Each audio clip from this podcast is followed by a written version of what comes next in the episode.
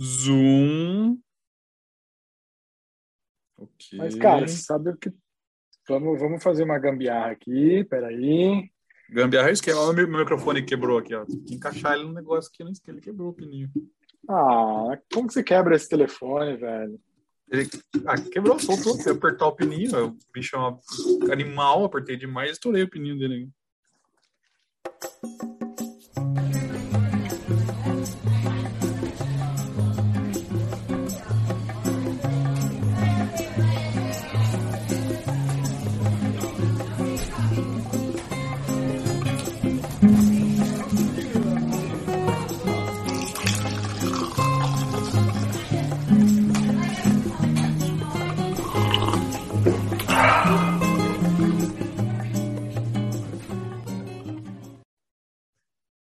Bem-vindos a mais um episódio do MC1, mais ou menos, mais ou menos.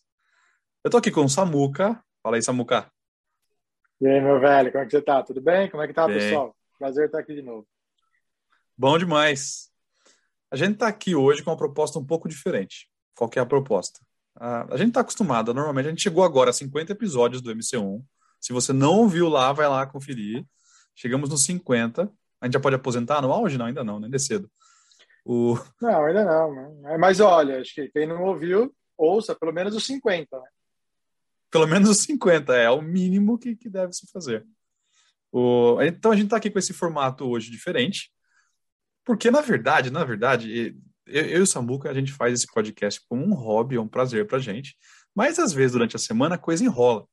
A gente nem sempre consegue gravar os bate-papos que a gente gosta de uma, duas horas, e aí a gente está assim, esse ano a gente queria muito poder compartilhar conteúdo novo toda semana. Então, qual o plano B? Bom, o plano B é um projetinho que a gente tinha engavetado já, que dá para dar aí uma, uma socorrida, um suporte nas semanas onde o bicho pega. A gente está muito ocupado com o trabalho, com a família, alguma coisa acontece, os planos, os planos surpresa aparecem. Então, esse projeto vai entrar para que a gente consiga ainda postar um conteúdo toda semana. E que projeto é esse? É o nosso recém-batizado expressinho. Por que expressinho? Porque é um café curtinho, então no formato mais curtinho, a gente vai aqui abordar alguns temas entre 5, 7, estourando 10 minutos. E aí toda semana vem um conteúdo novo, a gente consegue postar alguma coisa de qualidade para vocês aí que estão ouvindo ainda, um formato mais curto, e ainda assim tem conteúdo toda semana. E por que expressinho? Bom, porque é expresso, nosso, é o meu café primeiro, então expresso é café, e como a gente é de Sorocaba, a gente gosta de diminutivo, a gente vai usar o inho. Então é o expressinho. É isso? É isso, e acho que sabe coisas boas disso, cara.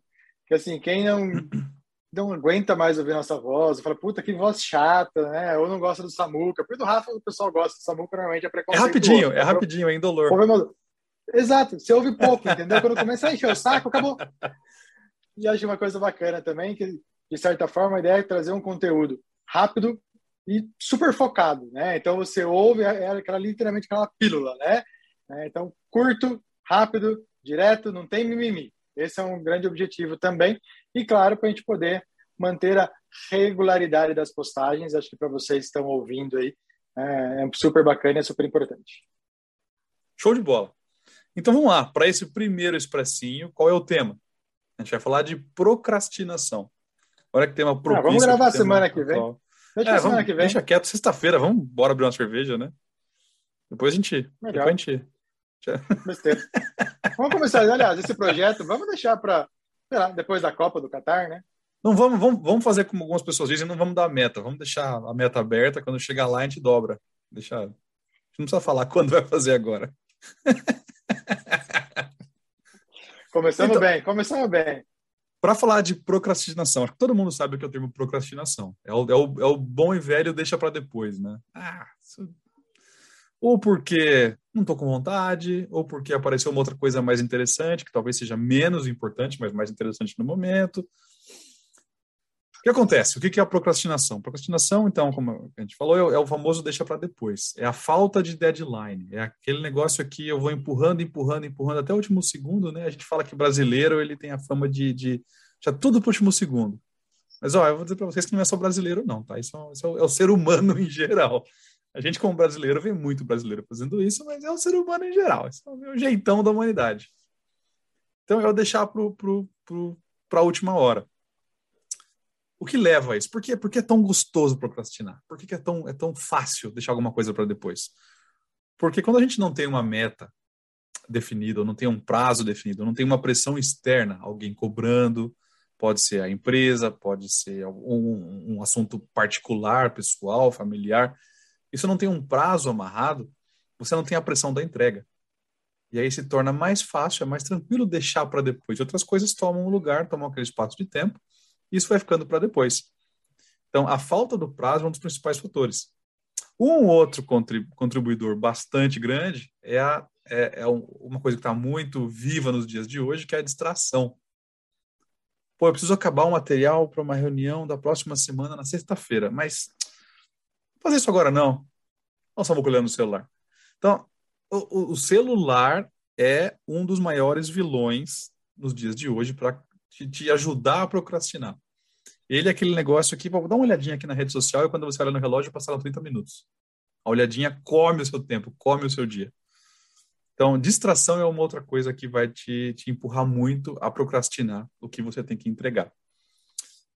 E aí você começa a empurrar as suas atividades, as suas metas, os seus objetivos. Aí a gente está chegando no fim de janeiro. Quem aí prometeu coisa em dezembro, na virada do ano, e não conseguiu ir um dia na academia ainda? Ou não conseguiu mudar em nada o que prometeu lá no final do ano? Tá procrastinando? Tá deixando para depois do carnaval? Aí vai deixar para depois da Copa? Aí vai deixar para depois da eleição? Aí deixa para 2023, né? Bobagem. Restinho de ano não dá mais nada. Essa é a frase? Então vamos lá. Para ser sucinto. Então, vou deixar aqui três dicas para ajudar a diminuir ou eliminar a procrastinação. Primeira é, elimina as distrações. Se você gosta de dar uma espiadinha no celular, eu, como eu gosto, abre lá como é que tá, ganhei um baúzinho novo no jogo, tá algum post novo, minha esposa postou alguma coisa rapidinho legal das crianças, então dá uma olhadinha lá o tempo todo, bota o celular longe. Porque aí quando tá do seu lado, o celular tá na mesa de trabalho, para você pegar e espiar é muito fácil. É uma dica é, bota ele numa mesinha do lado, bota lá longe, bota no carregador, enfia na mochila, está no escritório, que aí você não vai ter o trabalho de ir lá buscar toda hora para dar uma espiadinha. Talvez deixe para do almoço, deixa para do intervalo do café. Se me permite, Opa, vai lá, se você não pode, se você não pode deixar o seu celular longe, é, existem os, hoje em dia, né, o próprio celular ele tem como você desativar ou restringir as notificações. Boa. Poxa, é, é o Instagram que mais te atrapalha? Cara, você restringe aquilo é, é, é, o Facebook. Então, você consegue, inclusive, programar do horário tal, horário tal, para que não chegue aquelas notificações. É, ou você consegue silenciar grupos é, de, do WhatsApp. Então, existe também. Puta, celular, hoje em dia, é quase que ferramenta de trabalho. Puta, não dá para deixar longe, mas usa essas, silenciar as notificações, ajuda bastante. Boa, excelente. Eu acho que alguns celulares têm aquela função foco agora que você coloca, ele não toca nenhuma notificação durante duas, três horas. Cara, tem um monte de função. O celular, ele tá aí para te atrapalhar, mas ele também tem como te ajudar. Então tem que ah, procurar as, as opções. Segunda dica: defina metas pequenas.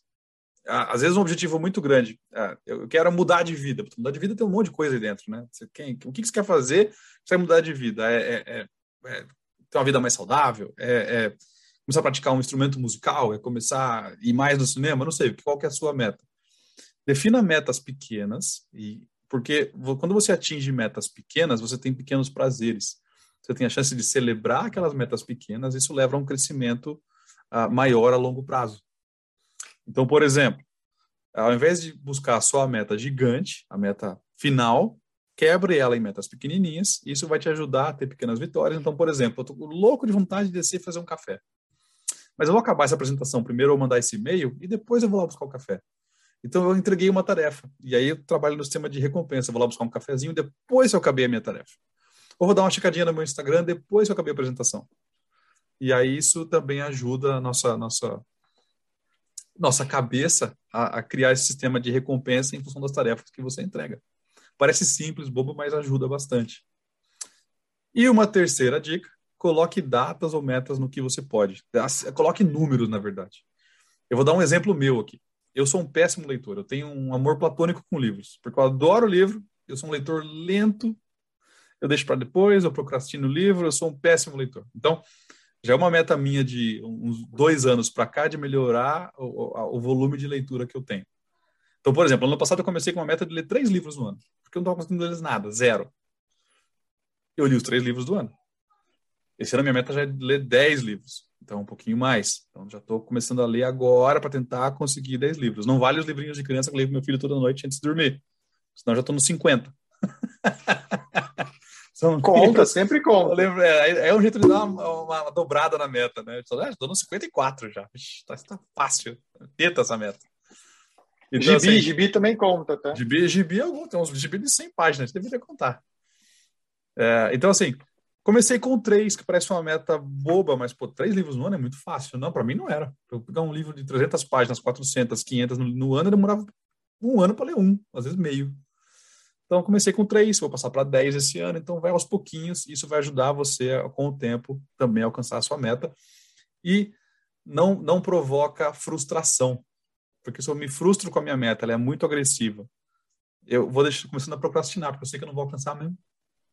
Vou deixar para depois. Então, três dicas para ajudar na procrastinação. Elimine distrações, defina uh, metas pequenas e Números, busque números. Defina um número do como vai ser a sua meta. É uma data, uma quantidade, é um volume, é o que seja. Metas tangíveis. Beleza?